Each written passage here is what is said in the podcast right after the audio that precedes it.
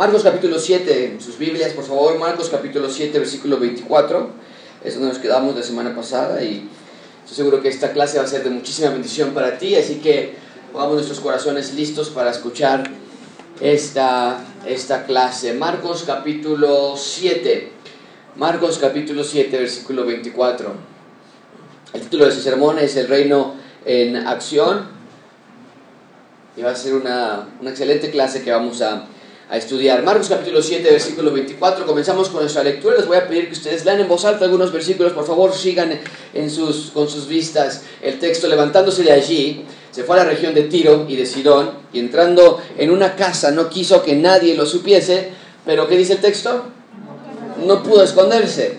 Porque una mujer cuya hija tenía un espíritu inmundo, luego que oyó de él, vino y se postró a sus pies. La mujer era griega y sirofenicia de nación y le rogaba que echase fuera de su hija al demonio.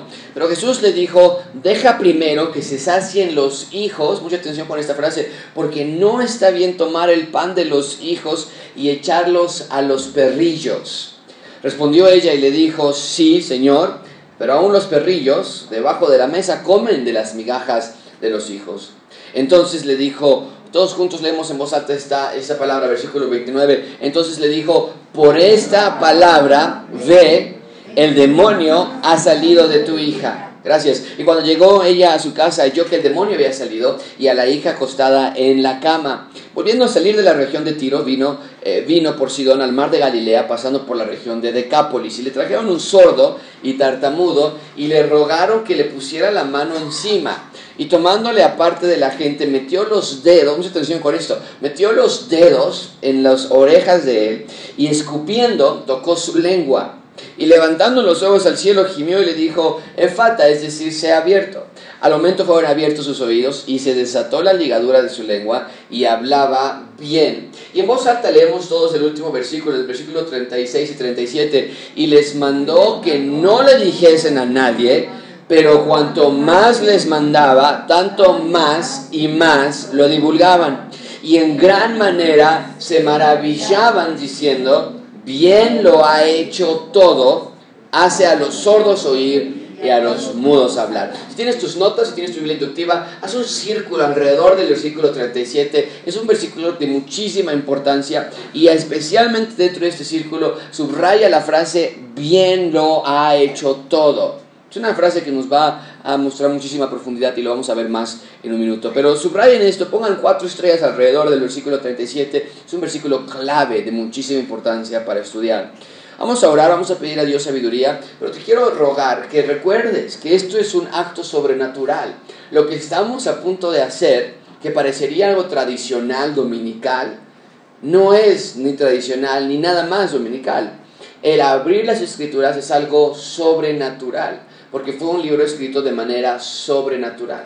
Así que tenemos que pedirle a Dios que nos ayude a entender este texto. Y puedes venir tal vez con dificultades en tu vida, tal vez puedes venir con preocupaciones en tu vida, o tal vez puedes venir muy contento de algo que ha ocurrido esta semana o que está por ocurrir esta semana. Pero independientemente de cuál sea tu circunstancia, necesitas pedirle a Dios que en esos minutos que vamos a pasar estudiando la Biblia juntos, Él abra tu entendimiento espiritual y que no nada más eh, eh, leas estos textos sin entender el por qué de todos los miles de personas que sanó Cristo, ¿por qué una mujer sirofenicia, qué significa eso para empezar?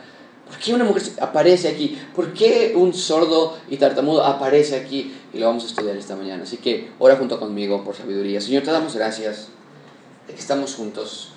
Te damos gracias por el texto que tenemos frente a nosotros. Le venimos leyendo los evangelios y parecería dos sanidades más redundantes extrañas, pero no lo son. Hay una gran profundidad que tenemos que estudiar esta mañana. Así que ayúdenos a entender este texto. Señor, te ruego que tú limpies nuestros corazones. Confesamos nuestros pecados delante de ti. Aquello que hicimos ayer, aquello que hicimos esta mañana, aquello que hicimos esta semana, no nada más fue un ataque de ira, no nada más fue una mentirita, no nada más fue una una mirada en un sitio de internet incorrecto, es pecado. Tú los llamas como tal y nosotros confesamos que es pecado. Limpia nuestro corazón y ayúdanos entonces a entender el texto que tenemos frente a nosotros.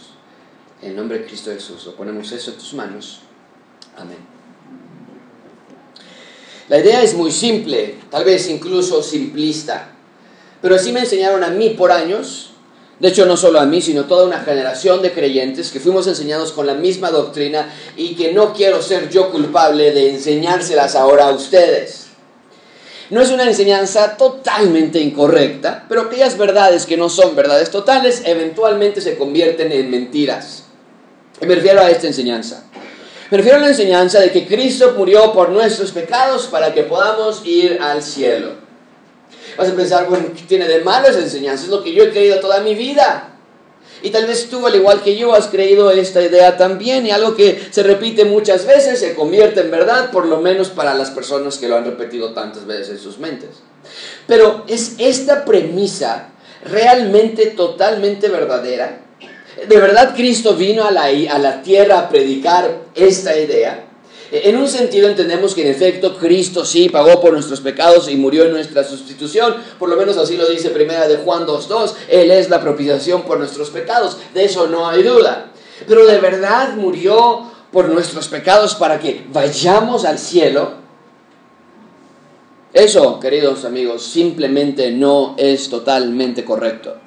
Sí, lo he dicho yo varias veces, cuando los creyentes mueren en Cristo, es decir, que creyeron, se arrepintieron en sus pecados, se han, eh, han sido salvos, sus espíritus al morir van a un lugar llamado paraíso, por lo menos así lo llama Cristo en Lucas 23, 43, cuando le dice al ladrón colgado en la cruz, de cierto, de cierto te digo, hoy conmigo vas a estar en el que y Cristo lo volvió a repetir en Juan 14:3, si yo me voy, me voy a preparar un lugar también otra vez y los voy a tomar a mí mismo para que donde yo estoy, ustedes también estéis. De allí entendemos que el paraíso es un lugar intermedio entre la muerte del ser humano y su destino final.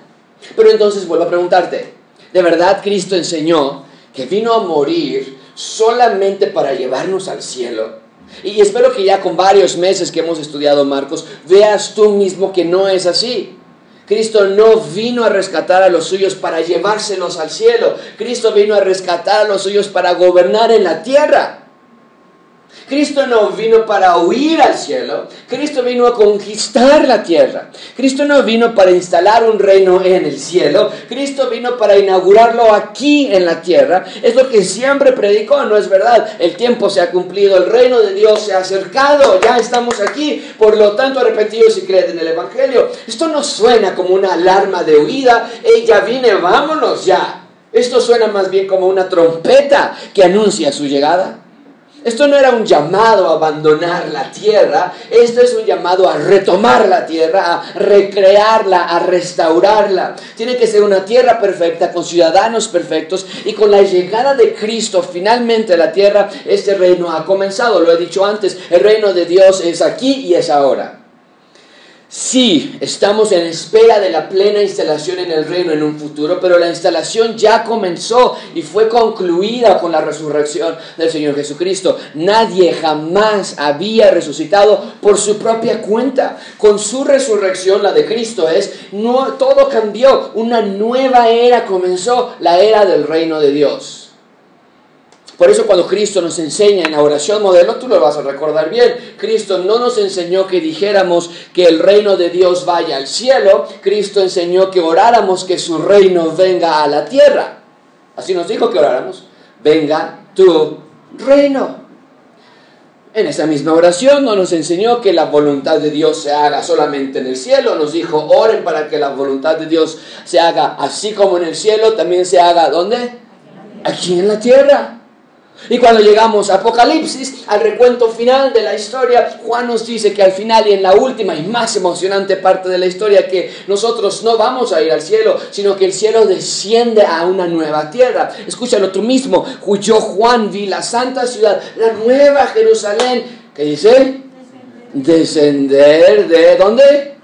Del cielo, de Dios dispuesta como una esposa ataviada para con su marido. E, en ese sentido, amigos, nosotros no vamos al cielo, el cielo viene a nosotros. Esta tierra va a ser recreada totalmente, plenamente restaurada. Y en ese sentido, cuando Cristo murió en la cruz, sí murió para salvarnos de nuestros pecados, pero murió también para llevar a la criatura y a la creación, a la tierra, a su estado original de Génesis capítulo 1. Pero mientras que esa recreación llega a su fin, no podemos estar de brazos cruzados esperando a irnos al cielo cuando muramos. Ah, cuando me muera yo, ya por lo menos ya voy a ir al cielo. Eso ya lo sé. No, porque el reino de Dios ya llegó. El reino de Dios ya está aquí, ya estamos en el reino de Dios. ¿Cómo sabes, Josué, que estamos ya en el reino de Dios? Yo no veo tronos, yo no veo ciudades, yo no veo gobiernos, yo no veo ejércitos, yo no veo a Cristo gobernar aquí. Qué bueno que lo preguntas. La respuesta es muy sencilla. Yo sé que ya estamos en el reino de Dios, porque después, mucha atención con esto, sigan esta secuencia, porque después de que Cristo inauguró su reino aquí en la tierra y después de que ascendió eh, al cielo en Hechos capítulo 1, sucedió algo que jamás antes había sucedido en la historia de la humanidad. Mucha atención con esto. Dios creó los cielos y la tierra. ¿En qué, en qué libro de la Biblia lo creó? Génesis. ¿En qué capítulo? 1 todo, los cielos, la tierra, el ser humano, las plantas, los animales, todo. Y el propósito de que Dios ha creado, eh, creó todo en Génesis 1, siempre fue el de tener un reino con ciudadanos que vivieran bajo el mandato del rey. Ese siempre fue el propósito. Pero leemos en el Antiguo Testamento que nunca ha sido así. En el Antiguo Testamento vemos que el ser humano siempre se ha revelado, ya sea Adán, o ya sea Noé, o ya sea Abraham, o ya sean los jueces, o ya sean los profetas, todos fallaron magistralmente. El pueblo de Israel, que era la nación encargada de ser el reino de Dios, fallaban constantemente y el reino de Dios no se expandía a otras naciones como había sido la idea original. El mensaje de Dios se quedaba nada más entre ellos. Unos pocos en Israel obedecían, la mayoría rechazaban, unos pocos obedecían dentro de Israel, pero el reino de Dios nunca se expandió en las naciones. Israel tenía que haber sido el foco que alumbrara a las naciones, pero nunca en la historia de la nación fue así. Desde la creación de la humanidad y hasta antes de la llegada de Cristo, el reino de Dios nunca se pudo expandir hasta que Cristo llega a la tierra. Y vemos que hace algo muy especial elige a doce discípulos que representan a cada una de las tribus de Israel. Hace un verdadero Israel, un mini Israel, un Israel a escala, con doce hombres. Y Cristo iba a ser su rey y ellos iban a ser sus ciudadanos. Y con ellos comenzó la expansión del reino. Y por primera vez en la historia de la humanidad, ahora sí tenemos algo que nunca antes había ocurrido, algo que solamente Cristo logró, que es establecer un reino, era pequeño, lo entiendo, pero era un reino con ciudadanos que estaban comprometidos a expandir el reino y donde Cristo era su rey. Y lees el libro de Hechos, capítulo 1, y desde el inicio, en el capítulo 2, cuando Cristo asciende en el capítulo 1, y a partir del capítulo 2, se relata que en un día, en solo un día, tres mil personas se añaden al reino de Dios. Avanzas un par de capítulos, estamos en Hechos capítulo 5 y ahora ya no son tres mil, ahora son cinco mil. Y llegas a unos meses después de que Cristo ascendió al cielo, ya no son cinco mil, ahora tenemos a más de 20 mil creyentes en el reino. Y pasan unos 20 años después de la ascensión de Cristo en las nubes, y ya tenemos que este movimiento, este reino, ya tiene presencia internacional con miles y miles de personas. Y han transcurrido dos mil años desde esos acontecimientos, estamos hoy en el año 2019, y hoy somos millones y millones de ciudadanos de este reino. Muy literalmente, la conquista de esta tierra ha ocurrido gradualmente a lo largo de la historia. Y hoy el reino de Dios cubre toda la faz de la tierra, por medio de todas las iglesias locales presentes en todas las naciones del mundo. Porque quiero que entiendas, que hoy no somos la única iglesia que está reunida, sino que literalmente en cada país del mundo hay representantes del reino de Dios de manera literal. Vemos que en efecto, en un sentido literal, el reino de Dios comenzó aquí en la tierra. No estamos en espera de llegar al cielo. El reino es aquí, está hoy en la tierra. Y cuando este reino comenzó, cuando Cristo partió, este reino era un reino distinto a cualquier otro. Ante los ojos de las personas era un reino raro, se amaban entre sí en Hechos capítulo 2. Este reino vendían sus propiedades para ayudarse el uno al otro. En este reino se cuidaban entre sí, se perdonaban entre sí, había comunidad, oraban los unos por los otros, se reunían en casas, comían juntos, morían juntos. Este reino era como ningún otro porque era el reino de Dios. Vemos que lejos de que el reino de Dios se debilitara cuando Cristo ascendió al cielo, el reino en lugar de debilitarse se expandió y creció y se fortaleció. Y por primera vez en la historia de la humanidad, después de la caída de Adán y Eva, Dios por fin tenía a ciudadanos que le consideraban rey y que estaban aquí en la tierra. Amigos, para eso murió Cristo en la cruz, para instalar y propagar y afianzar su reino aquí en la tierra para traer el cielo a la tierra. Por eso no debemos decir que Cristo murió por nosotros para que podamos ir al cielo. No, no cuando Cristo murió, murió para que seamos ciudadanos del reino aquí en la tierra y esta tierra va a ser recreada por Cristo al final de los tiempos para que pero que sepas, amigo, que cada persona creyente que muere y que va al paraíso, o cada persona que muere y que va a ir al paraíso después, en algunos meses, tal vez tú o yo, no va a estar en el paraíso por siempre, sino que va a regresar a la tierra. Pero no una tierra como la que vemos hoy, con árboles cayéndose y animales muriendo y hay extinción y hay huracanes y hay, la tierra tiembla y causa muerte. No va a ser una tierra así, va a ser perfecta, restaurada, en plenitud y sin los efectos del pecado. Si tenemos esa perspectiva entonces del reino de Dios, entonces tiene todo el sentido del mundo que Cristo esté haciendo los milagros que está haciendo. De hecho, ese es el punto principal de este sermón. Dios quiere que veas que Cristo es el cumplimiento de la promesa del Mesías y que el reino que inaugura es para todos los que creen que en Él. Amigos, Cristo nos está dando una demostración en vivo de cómo será esta nueva tierra. Cada milagro que Cristo hace. Es una demostración de cómo es el reino de Dios. A cada lugar que Cristo visita, Él lo limpia de enfermedades, Él lo limpia de muerte. No hay Satanás. Controla la creación. Le ordena al viento, le ordena al agua. Crea de la nada a peces. Camina sobre el agua, desafiando o tal vez volviendo a redefinir los conceptos de las leyes de la física y nos muestra y nos predica también acerca de este nuevo reino, pero pocos le hicieron caso. Ellos estaban empedernidos con un reino político, decían ellos, queremos a un Mesías económico, un Mesías militar, un Mesías político. Y el texto que tenemos frente a nosotros esta mañana va a seguir agregando a la lista de evidencias que Cristo en efecto es el Mesías. Pero mediante lo que vamos a estudiar hoy específicamente, Cristo va a responder a dos preguntas muy importantes. Primero, ¿qué pasa con las personas que no son judías? También ellos pueden ser salvos, también ellos pueden ser parte del reino de Dios, porque les acabo de decir que la nación encargada de propagar el reino de Dios originalmente había sido Israel. Entonces la pregunta es, ¿qué pasa con los que no son de Israel? Y la segunda pregunta que va a responder el día de hoy es, ¿Qué profecías respaldan que Cristo en efecto es el Mesías? ¿Cómo podemos estar seguros que realmente Él es el Mesías? ¿Qué profecías hay detrás que puedan asegurarnos eso? Es lo que vamos a responder esta mañana. Vamos a ver tres puntos hoy. El progreso del reino de Dios, el alcance del reino de Dios y finalmente veremos el reino de Dios en acción. Así que comencemos con nuestro material. En primer lugar, vean conmigo el progreso del reino de Dios, el progreso del reino de Dios. ¿A qué me refiero con esto? Vean ustedes mismos en la pantalla, versículo 24 dice, levantándose de allí, se fue a la región de Tiro y de Sidón, y entrando en una casa no quiso que nadie lo supiese, pero no pudo esconderse.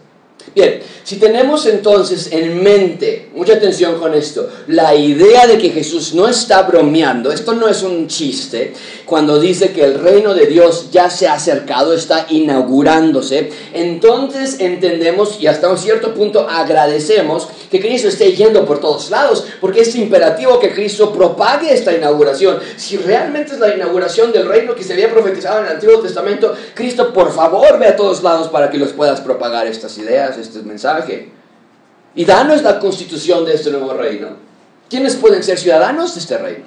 ¿Cómo podemos ser ciudadanos de este reino? ¿Cómo deben vivir los ciudadanos de este reino? Eh, si no es algo político, ok, está bien, lo entiendo, no es militar, no es algo económico, pero entonces ¿de qué se trata este reino? Hay, hay, muchas preguntas y lo que está haciendo Cristo a cada lugar que va es proclamar que su reino ha comenzado y anunciando su mensaje.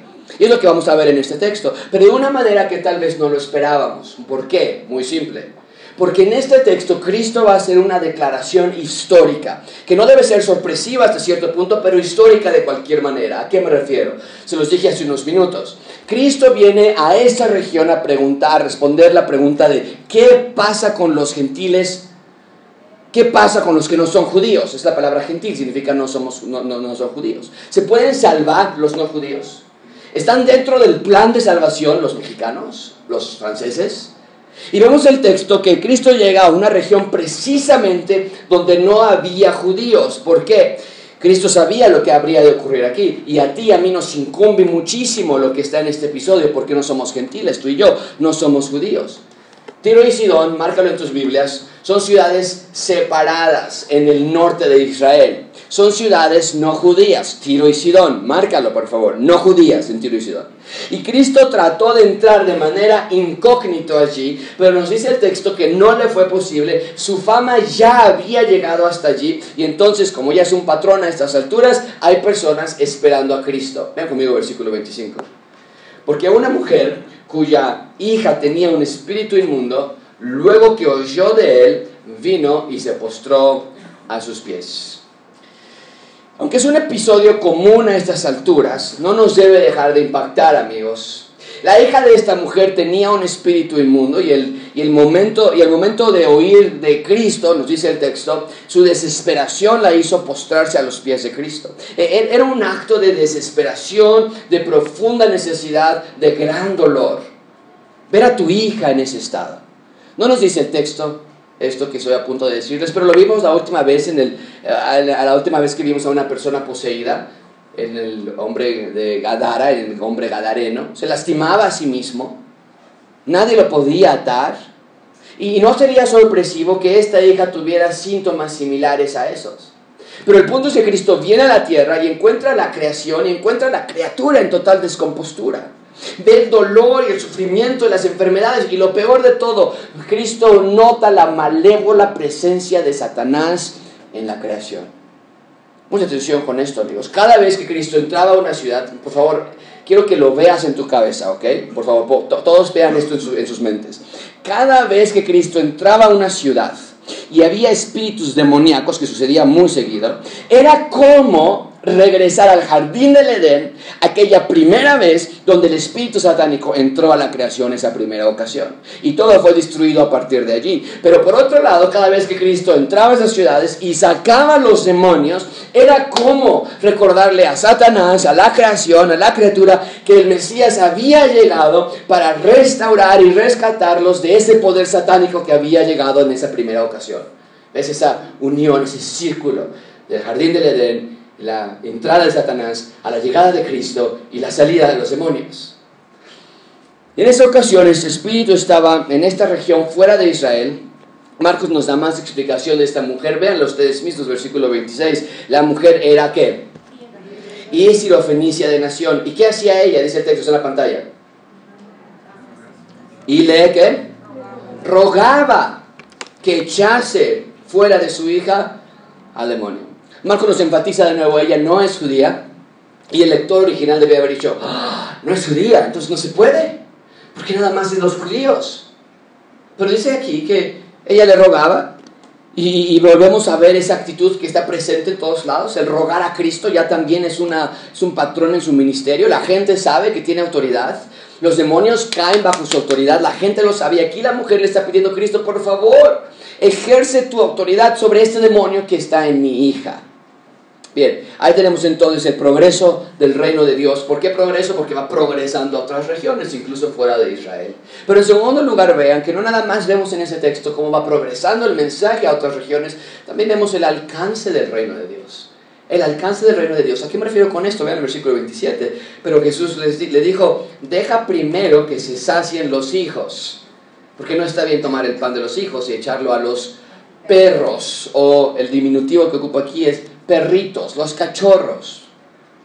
Bien, esta es una sección muy importante, así que vayamos paso por paso para eh, ver qué es lo que está diciéndonos Cristo aquí. Lo primero que quiero apuntar es que este evento es una demostración de lo que se obtiene por medio de la fe. Mucha atención con esto, amigos. Porque tenemos que conectar esta historia con el resto de las historias que ya hemos, hemos visto anteriormente. Porque de otra manera podría parecer hasta áspero lo que Cristo le respondió a esta mujer.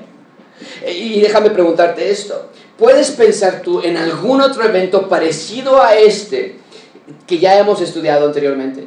¿No puedes recordar a alguna mujer que también tenía una gran necesidad de sanidad y que incluso lo obtuvo casi a escondidas? ¿No eso te recuerda a la mujer con un flujo de sangre que tocó el manto de Cristo y que lo hizo de manera casi escondida y cuando lo tocó Cristo tuvo que voltear y decir, ¿quién fue? ¿Quién fue? Los discípulos decían, ¿cómo que quién me tocó? Si están todos apretados, pero es esa parte, vemos que esa mujer lo quería hacer casi escondidas. Y lo interesante que vimos en ese episodio es que cuando la mujer finalmente admite y dice, fui yo, yo te toqué, Cristo le contesta a él, hija, tu fe te ha, ¿qué? Salvado. No nada más eso, sino que también es importante que recuerdes que Cristo está trabajando no nada más en la fe de otras, de otras personas, incluso está trabajando en la fe de sus propios discípulos. Recuerden, por favor, que cuando Cristo les pidió a los discípulos que ellos dieran de comer a las miles de personas y, vimos que ellos no tenían la fe necesaria para hacerlo, dijeron, ¿qué? ¿Quién podría hacerlo? No tenemos nada, nadie lo puede lograr.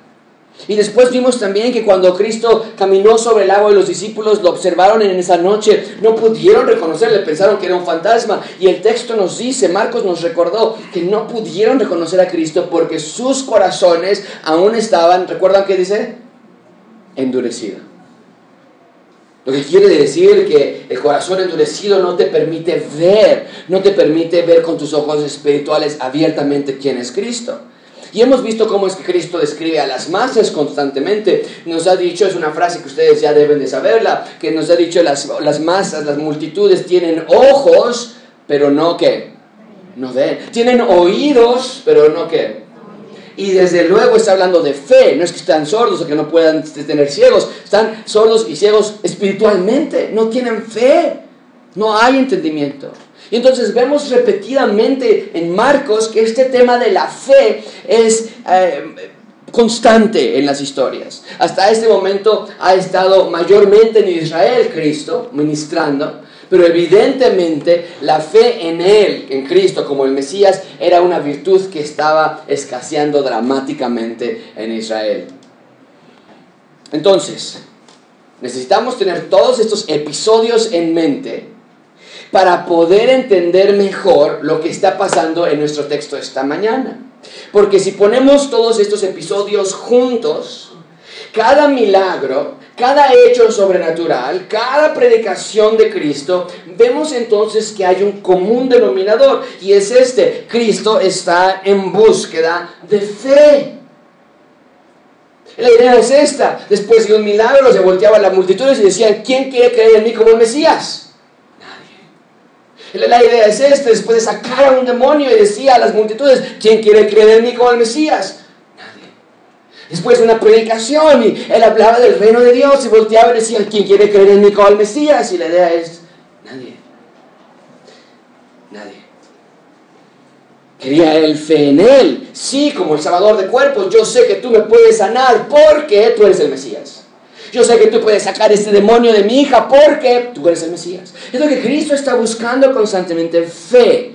Y quien tuviera fe en Él, entonces recibiría el obsequio de vida eterna. No lo dice así Hebreos 11.6, pero sin fe es difícil agradar a Dios. Sin fe es pesado agradar a Dios. ¿Qué dice el texto? ¿Es que? Imposible. Entonces, lo que tenemos en nuestro texto es la ampliación de la búsqueda de fe que a Cristo ha estado buscando en Israel. Ahora no nada más lo va a buscar en Israel, ahora va a ir fuera de Israel también. Y lo que Cristo le dice, aunque puede sonar fuerte, realmente no lo es. La, la analogía de Cristo es muy simple. El alimento que se sirve en una mesa para comer no es aún para otros, vendrá su tiempo después, esa es la idea. Primero se da de comer a la familia y después a otros eh, miembros de la familia, incluyendo a mascotas domésticas, por ejemplo. Y Cristo ocupa el diminutivo del sustantivo perro. Cristo dice, los perritos, los cachorros, comen de la mesa, comen de la comida de las familias, pero no ahorita, sino después. Y la idea en sí es algo que Pablo vuelve a enseñar en Romanos 1.16. Dice Pablo, no me avergüenzo del Evangelio porque es poder de Dios para salvación. Al todo aquel cree, ajá, ¿cómo? Al judío, ¿qué? Primeramente, y también al griego. Lo dije desde el principio, Dios siempre ha querido que Israel fuera la nación que lleve y que expanda su reino, pero nunca quiso decir que otras naciones no pudieran entrar a este reino. La salvación nunca ha sido un tema racial, sino que Dios en su soberanía eligió, sí, a este pueblo para que fueran los emisarios del Evangelio de Dios. Y en términos reales, lo único que Cristo le está diciendo a esta mujer es, hey, la salvación es primero al judío, después al griego. No es una orden de prioridad, como quién vale más. Es una orden de cronología, de cómo vamos en, en orden. De Israel va a fluir a otras naciones de todo el mundo el Evangelio. Y en efecto, así fue.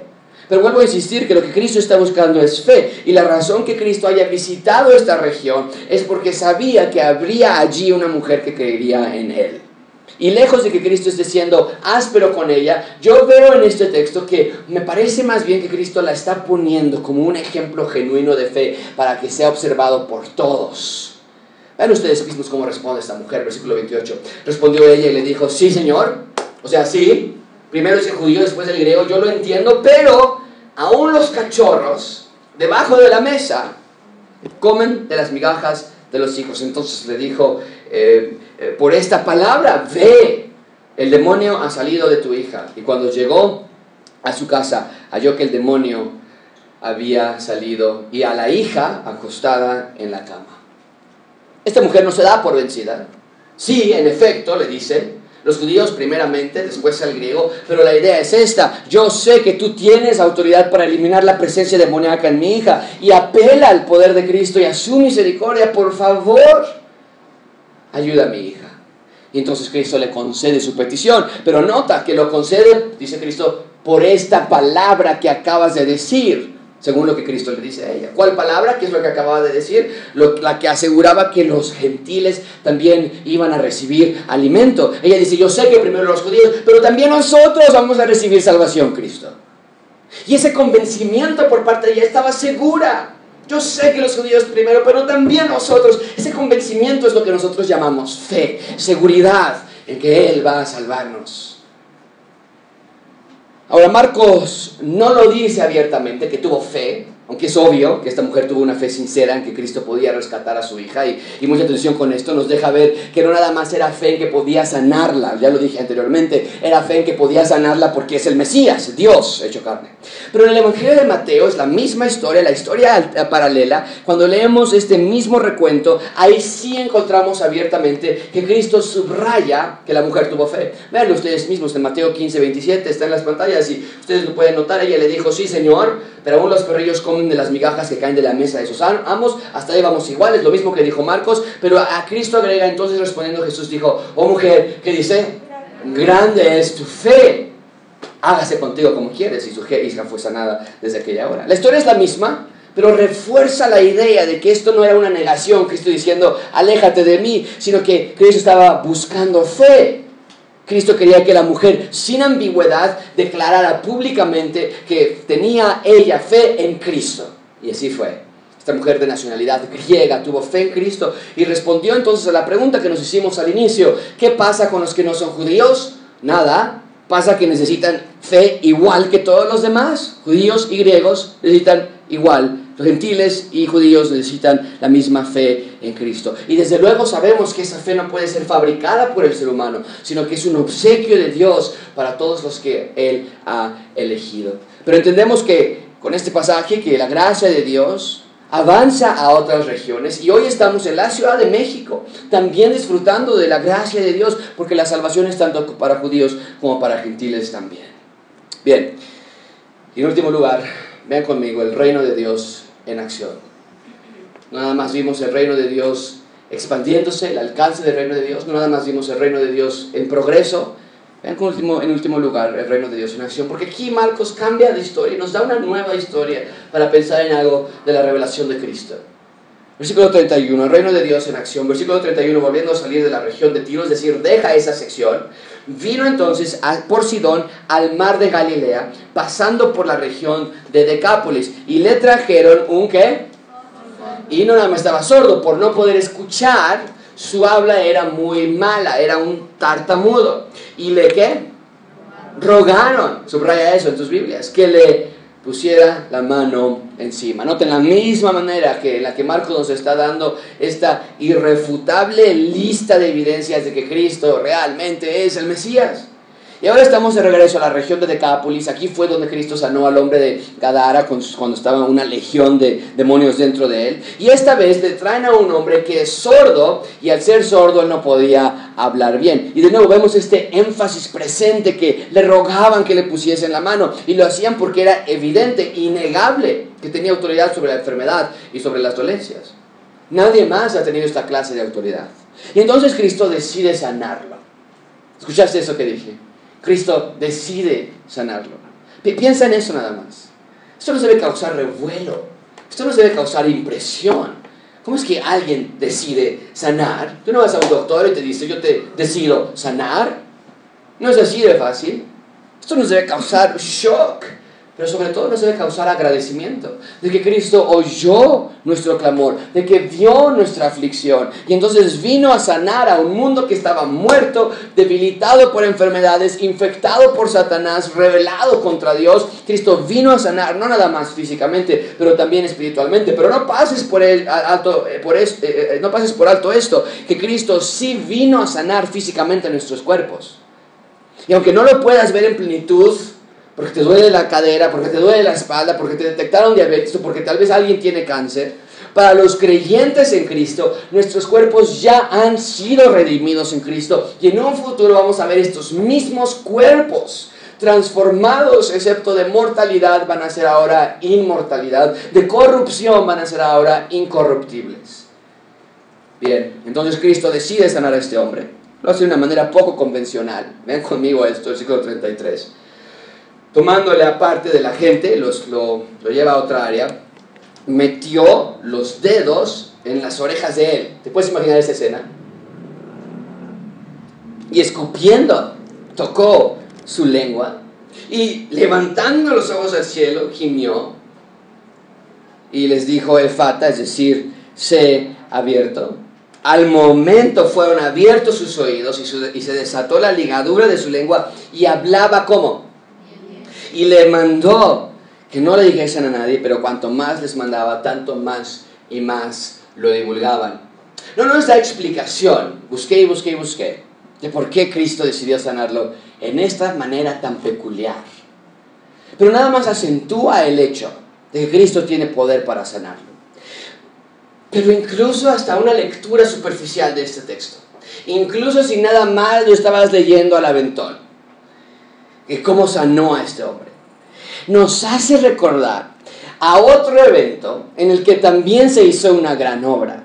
¿No te recuerda esta manera de sanar a este hombre a Génesis capítulo 1, versículo 7? Dice entonces Jehová Dios formó al hombre del polvo de la tierra y sopló en su nariz aliento de vida y fue el hombre un ser viviente. No es lo mismo, claro, yo lo entiendo. Pero evidentemente vemos el poder creativo de Dios en ambas circunstancias. Tomar polvo, formarlo, soplarlo, crear. Y vemos a Cristo ahora tocando orejas, tocando lengua, escupiendo aliento de vida. Y vemos una gran similitud en estas dos obras. Y me parece que se hace todavía más claro en el siguiente versículo. Vean conmigo versículo 37. Y en gran manera se maravillaban diciendo, todos vean en voz alta, está en la pantalla, diciendo que bien lo ha hecho todo. Mucha atención con esto, amigos, porque cuando termina el milagro de tocar sus orejas y arreglar su lengua, la gente dice, bien lo ha hecho todo. En otras palabras, la creación de Cristo, la manera en que lo está haciendo, su creación es buena. No es lo mismo que Dios decía en su propia creación. Al final de cada uno de los días creativos, Cristo, Dios decía en Génesis que vio Dios que todo era bueno.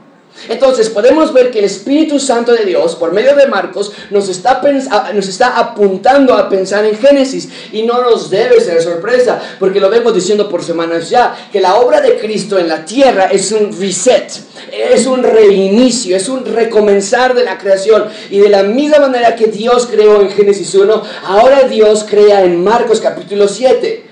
Tenemos al mismo creador. Y en medio tenemos esta creación sucia y enferma y Cristo la está redimiendo. Y lo que está haciendo es aplastando a ambos lados para llegar de nuevo a la visión de Génesis capítulo 1 cuando lleguemos al final de la historia.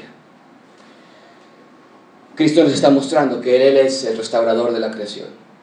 Ahora no quiero que pasen por algo, por alto algo más que Marcos está agregando. Vean conmigo versículo 37.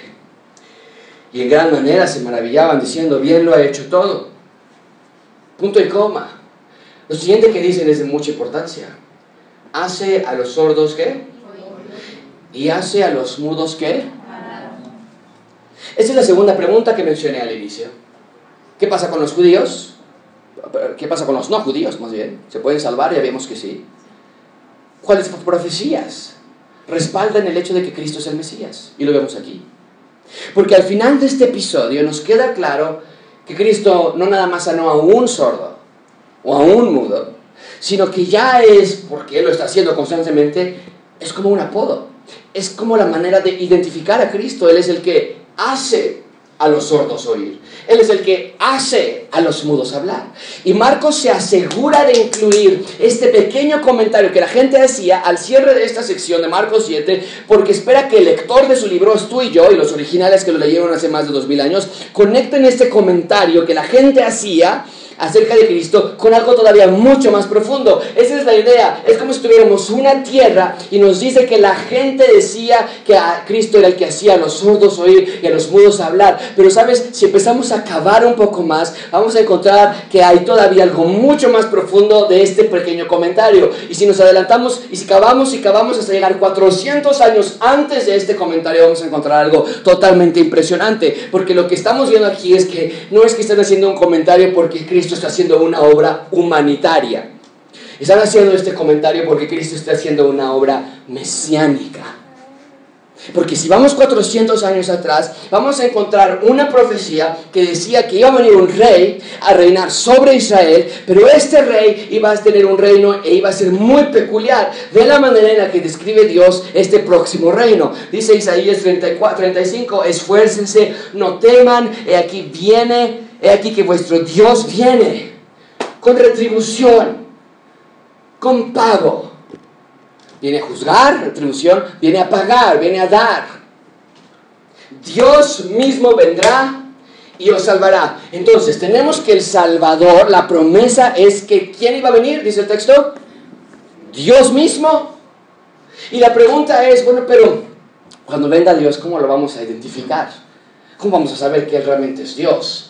Y dice Isaías, qué bueno que preguntan, esa es la manera que ustedes pueden saber, porque cuando Dios mismo venga, entonces los ojos de los ciegos serán abiertos, entonces los oídos de los sordos se abrirán, entonces el cojo saltará como un ciervo y, y cantará la lengua de qué?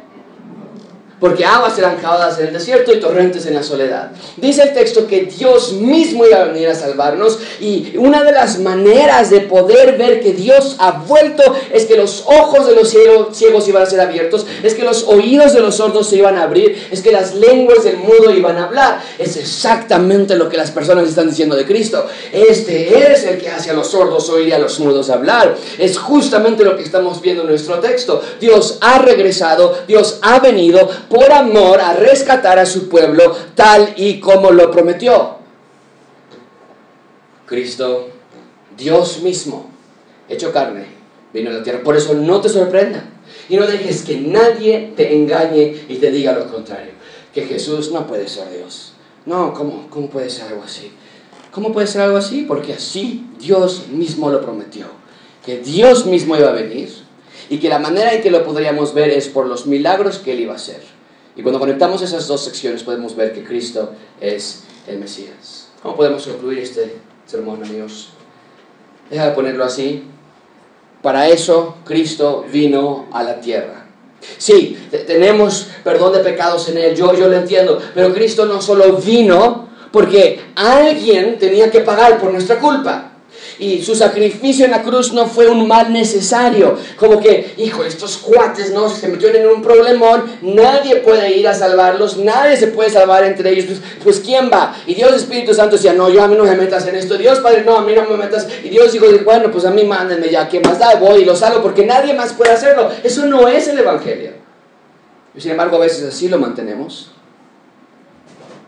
Su sacrificio no fue un mal necesario que alguien tenía que tomarlo y pues resulta que solamente Cristo lo pudo hacer, resulta que como nadie más lo podía hacer, resulta que Él bajó y resulta que Él murió y pagó por mi pecado para que me vaya al cielo. Eso no es el Evangelio. Su sacrificio en la cruz fue el acto de amor más grande de todos los tiempos porque el creador de todas las cosas oyó nuestro clamor, vio nuestra aflicción, vio que estábamos perdidos y sin posibilidad de sanarnos a nosotros mismos y por lo tanto vino, pero no nada más a pagar por nuestros pecados como si fuera el que va nada más a dar el dinero, sino vino a rescatar a la criatura y a la creación y a restaurarlos por completo. Mucha atención con esto, amigos. Hay mucha gente que dice, ¿por qué Dios permite las enfermedades? ¿Por qué Dios permite la maldad? Hay mucha gente que piensa, yo odio las enfermedades, yo odio la, enfermedad que se llevó la vida de mi hija o que se llevó la vida de mi papá. Odio todo eso. ¿Sabes una cosa? Dios odia la muerte más de lo que tú jamás la vas a odiar. Dios odia la enfermedad más de lo que tú jamás lo harás. Dios odia la maldad más de lo que tú jamás podrás entender.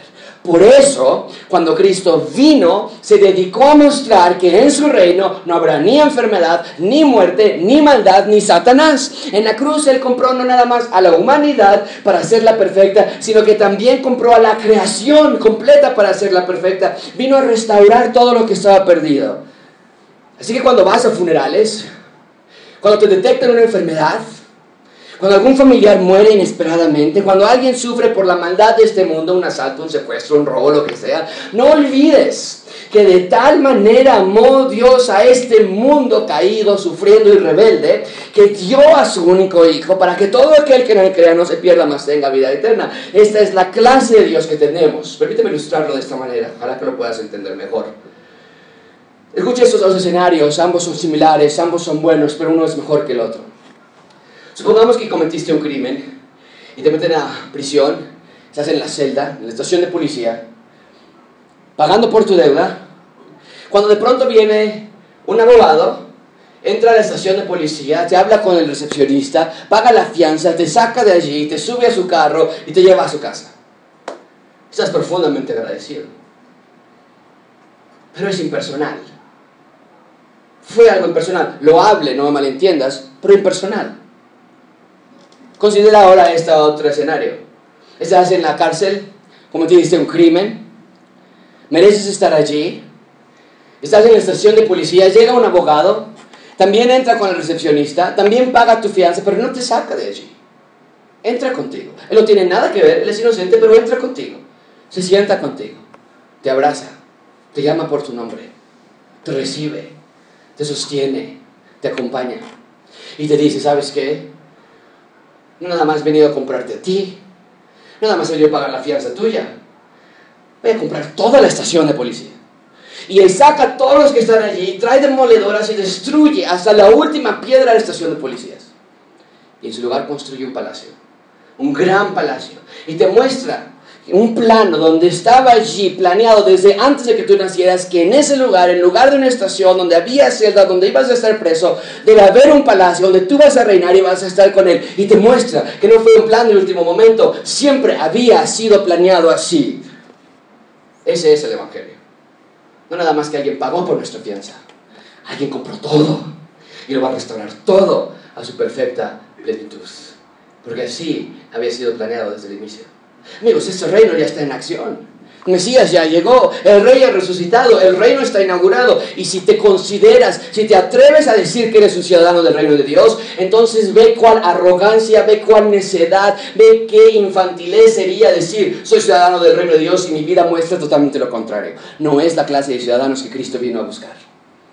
Nuestras vidas, en sus imperfecciones, en nuestras caídas, en nuestros resbalones, nuestras vidas deben reflejar aquel que nos compró, porque a semejanza y a su imagen fuimos hechos. Y cuando tú digas, cuando salga de tu boca que eres cristiano, cuando pienses tú y le compartas a otros que tú crees en Dios, cuando te atrevas a decir que vas a ir tú a morar con Él en la tierra nueva y cielo nuevo, más vale que detengamos nuestra lengua para evaluar nuestra vida y que nuestras acciones sean congruentes con nuestras palabras. Porque el reino de Dios se ha acercado. Por lo tanto, arrepentíos y creed en el Evangelio. Vamos a orar. Señor, te damos gracias por este texto. Señor, un texto poderoso. Parecería redundante hasta cierto grado de que vuelves a sanar y metes las manos en las orejas y escupes. ¿De qué se trata esto, Señor? Y sin embargo, vemos que hay toda una teología detrás de esto. Hay toda una secuencia detrás de esto. No es que Marcos no tenía más que poner en este texto. Pusiste tú esto aquí para que recordemos, tú eres el Mesías, el reino está iniciado, más vale que pongamos nuestro, nuestro juego bien. Más vale que dejemos ya